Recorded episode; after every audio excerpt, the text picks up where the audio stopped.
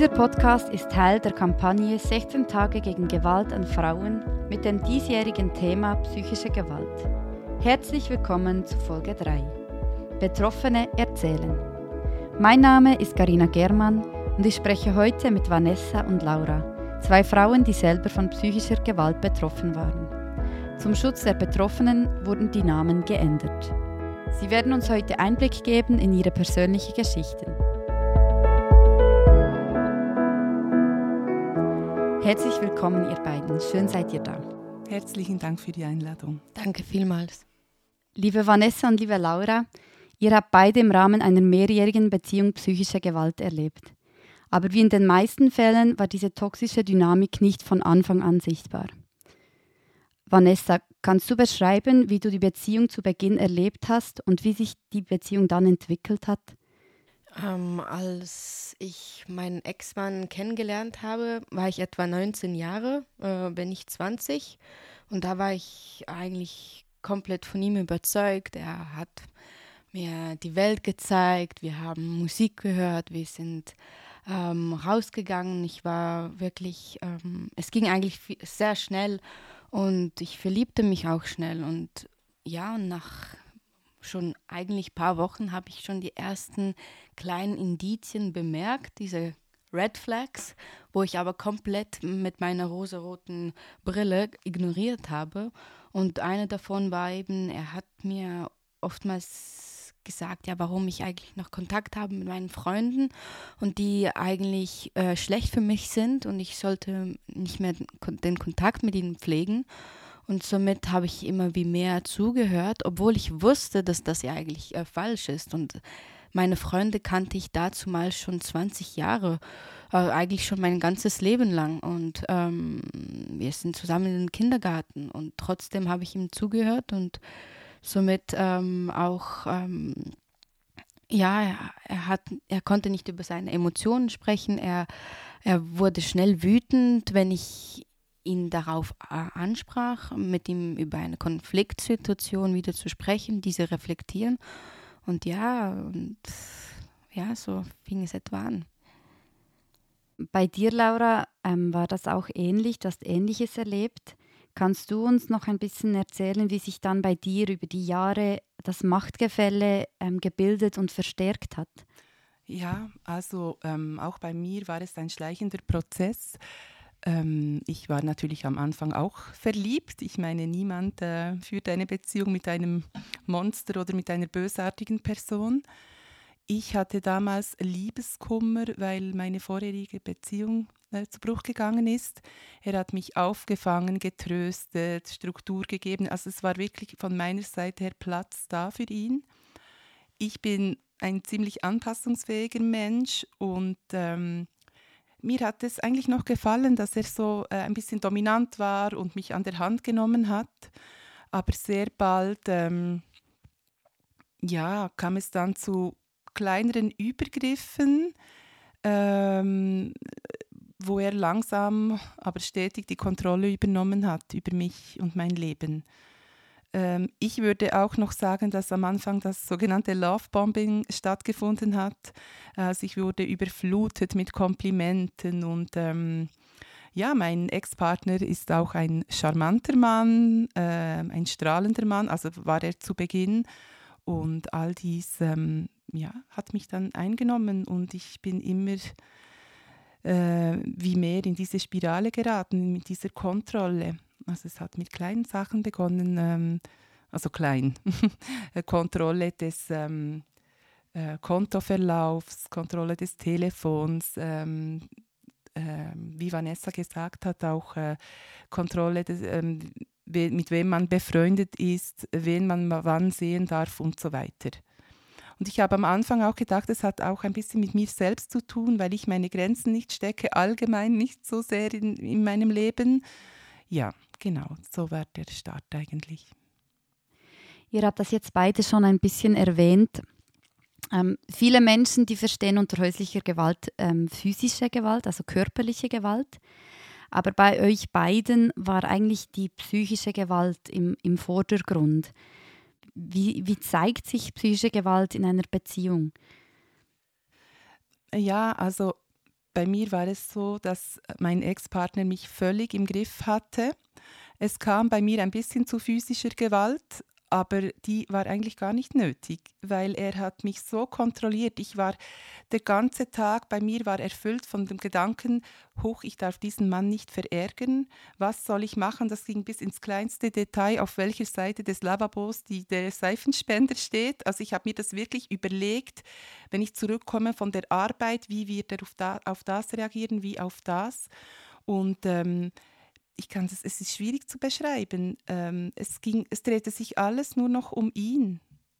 Ja, ähm, auch was ich bemerkt habe am Anfang ist eben diese Isolation und auch äh, ich habe auch bemerkt, ich durfte nicht über meine Emotionen sprechen, ähm, weil ich dann von ihm zum Beispiel ähm, gesagt bekommen habe, ja, das ist vollkommen radikal, ja, warum weinst du? Das ist doch normal, das ist kein Problem, ich mag jetzt nicht darüber sprechen. Und somit äh, konnte ich eigentlich äh, kein, kein Problem mehr andeuten oder mit ihm darüber sprechen und fühlte mich auch nicht wohl und hatte Angst, jegliche Sachen anzusprechen, obwohl eigentlich das, was er mir sagte, er beleidigte mich ähm, als, Entschuldigung, Hure oder ähm, Prostituierte und Sexsüchtige oder was auch immer. Und genau ähm, solche Ausdrücke gaben mir dann das Gefühl, dass ich dass meine Emotionen nicht willkommen sind und ja, und dann habe ich eigentlich alles so gemacht, dass wir keinen Konflikt haben, eben genauso wie ähm, Laura gesagt hat, äh, du, du bildest da, das ganze Leben, den ganzen Tag so, dass er perfekt ist für deinen Ehemann. Und es darf nichts herumliegen, auch wenn die Kinder spielen. Ich wusste genau, wenn es 5.30 Uhr ist und er nach Hause kommt, müssen alle Spielsachen zu, äh, zu Hause verräumt sein. Oder sagt er mich, ich, äh, mir, ich habe nicht aufgeräumt, ich habe nicht geputzt, ich war, ich war eine schlechte Ehefrau. Und ja, ähm, auch ähm, diese ständige Erniedrigung und ähm, ich denke einfach dieser Überlebensmodus, wo man äh, drin ist und man läuft eigentlich auf Eierschalen die ganze Zeit und man hat so Angst zu sehen, was passiert, wenn jetzt diese Eingangstüre geöffnet wird. Man hat 50-50 Prozent Chance, entweder bekommt man wieder diese äh, Faust in das Gesicht gedrückt und du wirst angeschrien oder äh, de demütigt oder er hat dich lieb und sagt gar nichts. Und diese, diese Passiv-Aggressivität, auch von ihm kann man, man spürt sie nicht genau, man weiß nicht genau, was passiert. Mhm. Eben, also ich wollte auch sagen, die, man, man fängt an, ähm, an der eigenen Wahrnehmung zu zweifeln, weil ähm, wenn man in einer Konfliktsituation seine Gefühle äußert, heißt es, du bist zu sensibel, du machst ein Drama, ähm, du bildest dir, das nur ein. Also solche Dinge habe ich täglich gehört. Genau. Was mir so anspringt, wenn ich das höre, ist so nebst der verbalen Gewalt, Erniedrigung, Kontrolle, habt ihr das jetzt beide auch erwähnt, ist diese Isolierung vom sozialen Umfeld. Ich jetzt als Außenstehende frage mich, haben das Familie, Freunde, Verwandte, haben die das mitbekommen oder war das einfach in der Beziehung und niemand konnte das wirklich sehen? Ich habe mir am Anfang sehr Mühe gegeben, den, den Schein zu wahren. Äh, ich habe auch alles abgefangen. Also ich war, ähm, wenn mein Ex-Partner Konflikte hatte mit anderen Menschen, bei mir war es so, dass er viele Konflikte mit meiner eigenen Familie hatte, war ich wie der Puffer. Also mein Ex-Partner hat auch nie meine Familie direkt beleidigt, sondern es ging, lief alles über mich. Und mit der Zeit hat halt meine Familie auch mitgekriegt, ähm, ja, also wenn, wenn ich einfach drei Jahre lang nicht an äh, die Weihnachtsfeier mit ihnen durchziehe, dann, dann merkt man das irgendwann. Aber ich habe immer Ausreden gefunden, weil ich eben Kontaktverbote hatte. Ich habe auch viel gelogen, also so, sozusagen Notlügen. Ich durfte nicht an eine Hochzeit gehen, dann habe ich gesagt, ich hätte Corona und so weiter. Das war wirklich alles so. Und ähm, bei mir war es so, dass gegen Ende, also der, dem Umfeld war immer bewusst, dass große Konflikte herrschten, aber ich glaube, viele merkten nicht, wie schlimm es war bis zum Ende. Also ich würde sagen, bis zum, zum letzten Jahr. Was kann ich da noch dazu sagen? Ich, ich, ich habe alle meine Freunde verloren. Die waren sehr wütend auf mich, wo ich komplett nachvollziehen kann. Dadurch konnte ich nicht mit jemandem sprechen, weil der einzige Freund, den ich noch hatte, war mein Partner. Und bei meiner Mutter, auch in meiner Kultur, ich bin Doppelbürgerin und da musst du, kannst, kannst du nicht immer alles erzählen, weil du musst ja deine Wahl, die du getroffen hast, musst du gut rüberbringen und auch davon überzeugt sein. Und ich wollte meiner Mutter eigentlich beweisen, dass ich einen guten Partner habe, beziehungsweise Ehemann. Und ja, ähm, und somit habe ich ihr oftmals nicht, nicht viel erzählt und meinem Vater noch, noch weniger. Jedoch ähm, anhand von dem, dass sie selber mit ihm Kontakt hatte und sah, wie er mit mir umging und wie er mit ihr sprach auch noch. Und ähm, er sprach mit ihr so, dass er hat ihr gesagt, ja bitte kannst du das alles lassen, bitte verwöhne deine Tochter nicht, sonst muss ich dann ja die Kosten tragen und die möchte dann auch, dass ich sie ver äh, verwöhne. Und da hat meine Mutter schon etwas bemerkt. Meine Freunde, die haben mich komplett verlassen und ja, ich durfte auch nicht mit anderen Personen in Kontakt kommen. Und als ich dann mein Studium begonnen habe, habe ich neue, neue Freunde bekommen und die habe ich wirklich geschätzt. Und als er merkte, dass ich mich von ihm wegwandte und zu ihnen ging und damals das erste Mal mich öffnete, wurde er wirklich wütend. Und am Anfang habe ich das probiert zu ja, zu ignorieren. Ich probierte ihm den Schein zu gehen, geben, dass ich keine Freunde habe, aber ich wusste es, dass es mir gut tat und ich wollte diese Freunde und ja, ich musste wirklich ähm, vieles ähm, lassen und vor allem auch meine kleine Schwester, wo er überhaupt nicht mochte, weil er dachte, sie ist schlecht erzogen. Dadurch darf ich mit ihr keinen äh, Kontakt haben. Und da habe ich halt jeglichen Kontakt, den ich wirklich wollte, habe ich halt verheimlicht. Ja. Ich denke auch, dass ähm, der, der ähm, gewalttätige Partner natürlich durch diese Isolation bewirkt, dass man eben, dass die Situation noch auswechselloser wird, oder? Und wie äh, Vanessa gesagt hat, manche Freunde wenden sich dann ab, sind auch ein bisschen beleidigt vielleicht. Und ähm, so hat der Mann oder die Frau, der Täter, die Täterin, immer wie mehr Kontrolle über einen und nimmt immer wie wie mehr Platz ein im Leben dieser Person. Jetzt, ich weiß, ihr seid beide Mütter. Nicht selten sind ja auch Kinder im Spiel. Vanessa, könntest du vielleicht etwas erzählen? Wie war das auch mit, mit Kind? Waren Kinder Teil dieser toxischen Dynamik? Ja, auf jeden Fall. Also, es begann eigentlich schon äh, in der Schwangerschaft, als er ähm, es war die Corona-Zeit, als wir viel zu Hause waren. Da wurde er sehr aggressiv und es kam zu vielen Konflikten und er schubste mich auch oftmals. Dazumals habe ich gesagt, ja, okay, ich kann, ich kann nicht gehen. Er wird Vater. Ich muss meinem Kind einen Vater bieten. Und ich hatte ein schlechtes Gewissen auch für mein Kind. Und dann habe ich mich dafür nicht entschieden zu gehen, obwohl ich genau wusste, ich müsste eigentlich gehen und ähm, mein Bauch bzw. mein Kind ist in großer Gefahr durch dieses Schubsen. Ähm, jedoch bin ich nicht gegangen und als er dann auf der Welt war, mein Kind, ähm, habe ich bemerkt, dass die Aggressivität gegenüber meinem Kind auch äh, anfing und er wurde ungeduldiger und mein Kind musste vieles mitbekommen, obwohl er vielleicht noch klein war und nicht viel bemerkt habe. Ich habe es an ein, seiner Körpersprache bemerkt, dass ihm dies auch belastet. Und er weinte viel, er war gestresst. Ich hatte wenig, weniger Milch durch diesen äh, chronischen Stress und chronische Angst. Und somit, als er dann wirklich äh, auf uns Gegenstände ähm, geschossen hat, habe ich mir dann wirklich gesagt, okay, das geht nicht mehr. Ich, ich, hatte diesen Mutterinstinkt, wo mir einfach nur anschrie und sagte, ey, deine erste Verantwortung ist dein Kind. Und egal, was du denkst von ihm, von dir, du musst dein Kind beschützen.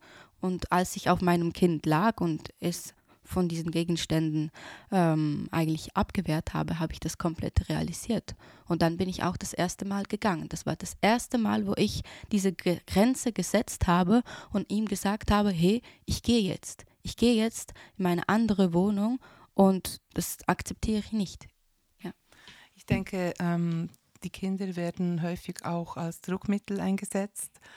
Bei mir war es so, ähm, dass wenn sich jemand aus meinem Umfeld nicht so benommen hat, wie ähm, mein Ex-Partner das wünschte, dann durften sie zum Beispiel die, die Kinder nicht mehr sehen. Ähm, und Druckmittel war das für mich. Ich musste dann alles tun, damit er eben zufrieden ist, ähm, weil es dann ja nicht nur mehr mich betraf, sondern eben auch die, die Kinder. Mhm. Und auch mein Ehemann zum Schluss von der Beziehung hat mir auch gesagt, äh, wenn du gehst, fasst du unser Kind nicht an. Du darfst es nicht anfassen. Und wenn, es, und wenn du gehst, dann musst du wissen, ich kann auch gehen und ich nehme das Kind mit und du wirst dein Kind nie wieder sehen. Und das war auch der Grund, warum ich dann mich der Polizei gewandt habe. Mhm.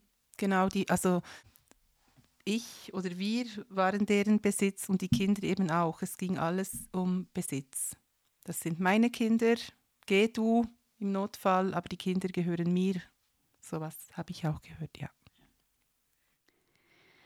Ähm, eine Frage, die ich noch sehr wichtig finde. Wir reden hier von psychischer Gewalt.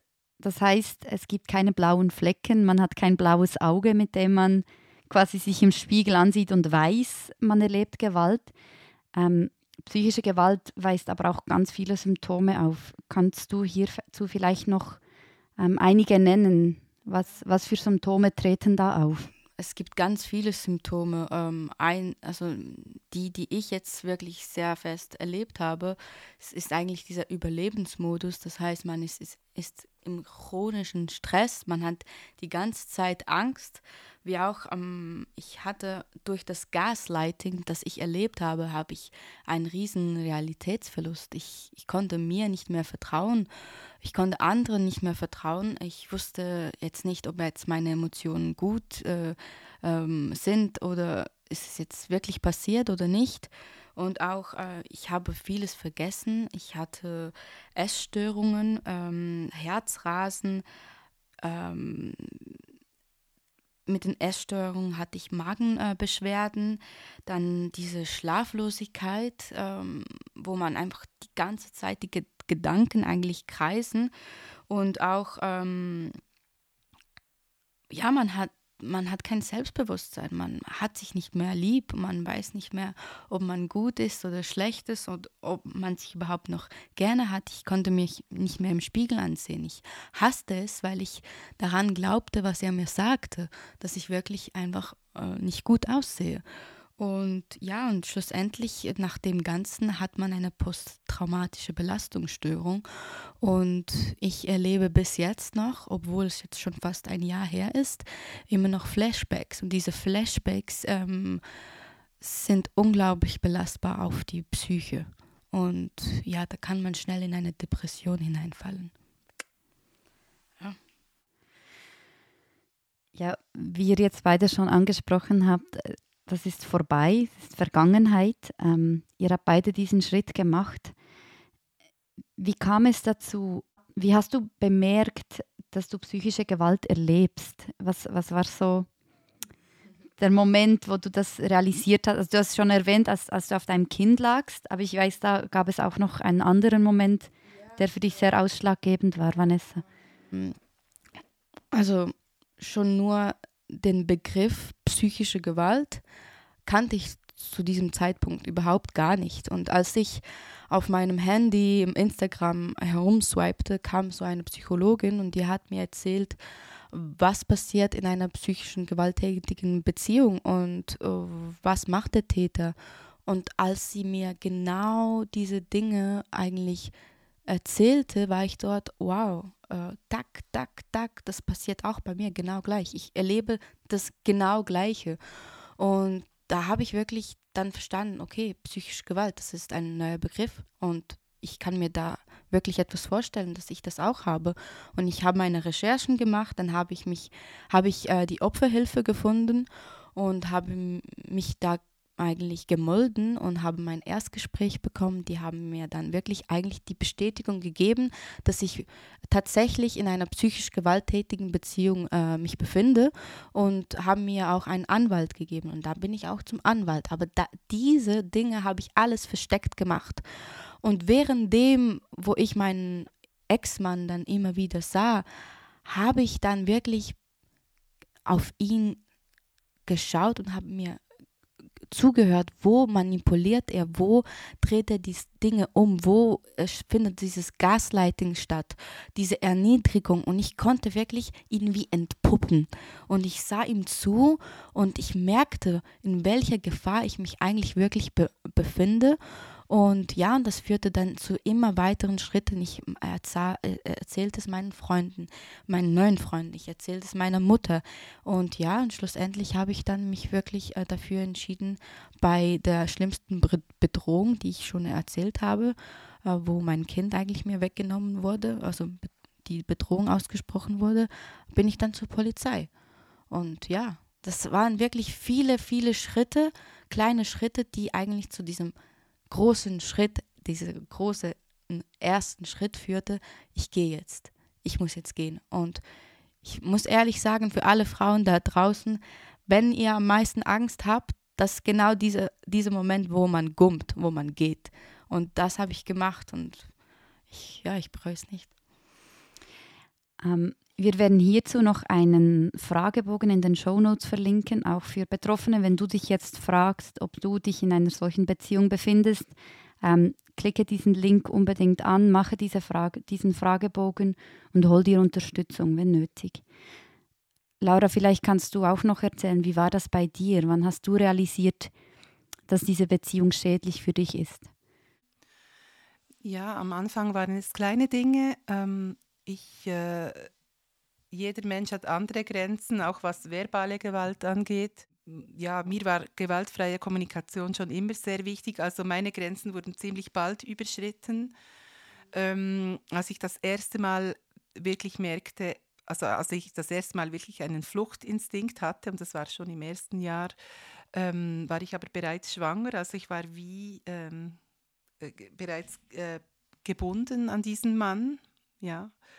Und ähm, ich glaube, mir ist es, da ich bei mir selbst nicht ganz sicher war, ist es mir mehr aufgefallen, als er ähm, diese Spielchen, diese Psychospielchen bei anderen Menschen gemacht hat über mich. Und dann ist es mir irgendwie wie aufgefallen. Ich hatte dann auch mehr einen Schutzinstinkt, äh, ob es die eigenen Kinder sind oder eben ähm, Freunde, Familienangehörige.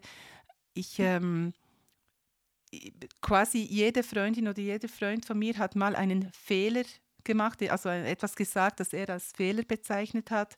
Und ich konnte am Schluss gar keine Leute mehr einladen, weil ich so Angst hatte. Und da, da merkte ich, ein, etwas ist nicht gut. Und ähm, ja, dieser, ich hab's, oder wir haben es beide vorher schon erwähnt, dieser Dauerstress, da merkt man ja, dass etwas nicht mehr stimmt. Und ähm, ja, für mich war es eigentlich ähm, ziemlich ausweglos. Ich, ich, äh, ich kannte die Stellen, ich wusste, wohin man sich wenden kann, aber ähm, ja, es war nicht ganz einfach, weil ich dachte, ich muss das irgendwie selber schaffen, aber ich kann das nicht selber schaffen und das war so, ähm, waren die Probleme, die, die ich hatte in dieser Situation. Und was hat dir dann geholfen, diesen Schritt zu machen, dir Hilfe zu holen, effektiv dann? Also ich mache, ich brauchte mehrere Versuche, bis ich es geschafft hatte. Es waren auch mehrere Polizeieinsätze. Also ich bin nach Polizeieinsätzen zurück in die Beziehung gegangen. Ähm, das hatte auch mit Drohungen zu tun, ähm, mit einer Art von Familiensinn wahrscheinlich auch, dass ich irgendwie die Familie zusammenhalten wollte. Ähm, es waren ganz viele Aspekte.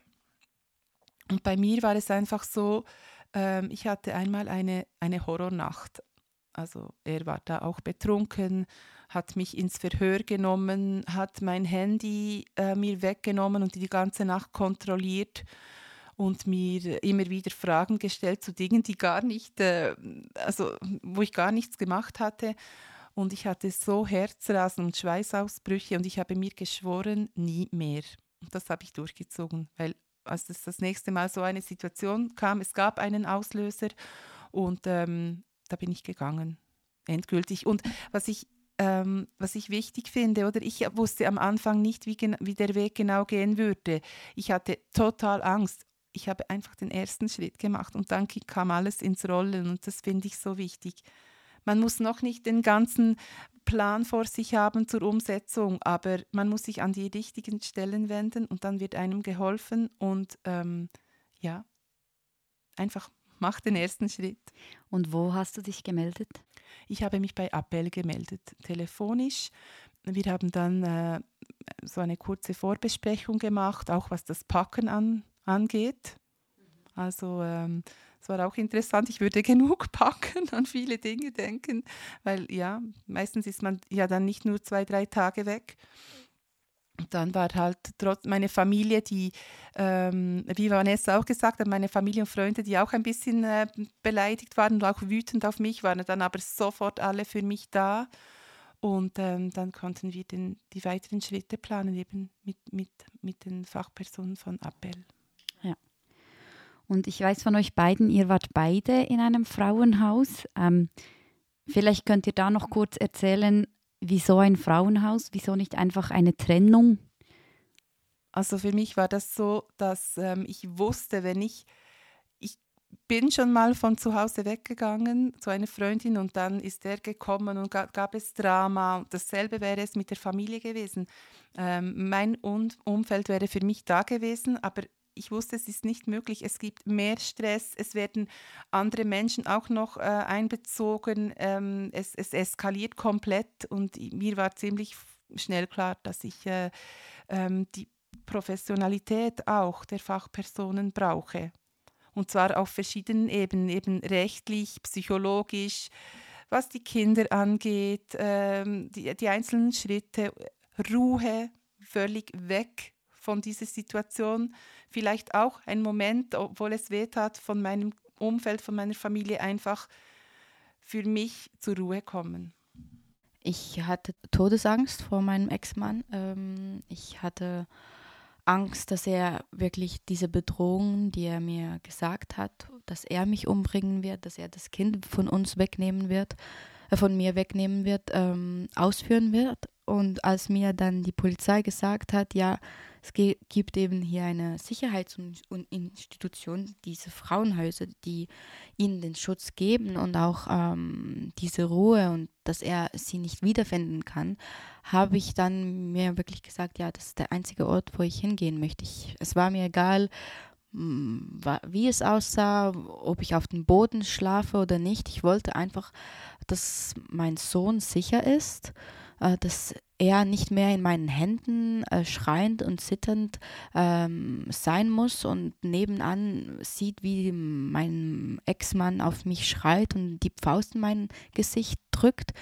Und auch ich, ich, wollte, ich wollte meinem Sohn irgendwie ein bisschen Ruhe gewähren und mir auch und mm, mein neues Leben eigentlich planen. Und ja, dadurch war ich wirklich froh, dorthin zu gehen und ich wurde sehr gut ähm, aufgenommen. Ich fühlte mich sehr wohl.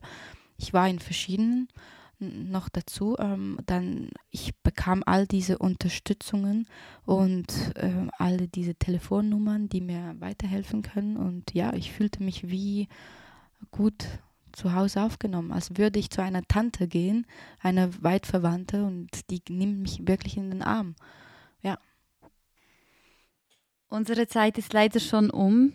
Vielen Dank für den Einblick in eure Geschichten. Ähm, ich möchte euch jetzt trotzdem noch einmal Möglichkeit geben, einfach noch das zu sagen, was euch am Herzen ist, was ihr gerne noch einfach wirklich hier deponiert haben möchtet. Ja, ich möchte den Frauen, die sich noch in dieser Situation befinden, einfach Mut machen, ähm, auch wenn es noch so auswegslos erscheint. Es gibt immer eine Lösung und es gibt immer Menschen, die für einen da sind. Wie ich vorhin gesagt habe, auf, ähm, wenn man auf jemand Professionelles stoßt, ist es sicher sehr, sehr hilfreich. Und man sollte aber auch nachsichtig mit sich selber sein, wenn, wenn der richtige Zeitpunkt noch nicht gekommen ist und dass man mehrere Anläufe benötigt. Aber ähm, es ist nie zu auswegslos. Man sollte einfach den Schritt wagen. Ja, und ich möchte auch sagen, mach, mach es für dich, für deine Kinder, für deine Zukunft und die Zukunft deiner Kinder. Wir auch, für mich ist es wichtig, ähm, dass die Gesellschaft wie auch die Justiz davon weiß, dass psychische Gewalt einen unglaublich großen Ausmaß ähm, auf den Körper wie auch die Psyche äh, nimmt und dass die psychische Gewalt leider bis jetzt nicht so gleich gewichtet wird wie ähm, körperliche Gewalt. Und psychische Gewalt äh, hat den genau gleichen, wenn nicht schlimmeren Effekt auf dich und auf die Zukunft.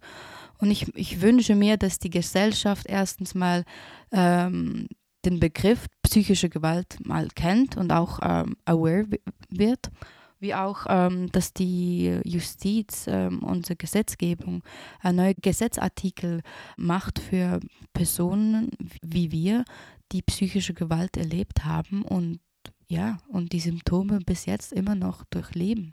Ja, das ist mein Wunsch. Vielen herzlichen Dank euch beiden. Danke. Danke.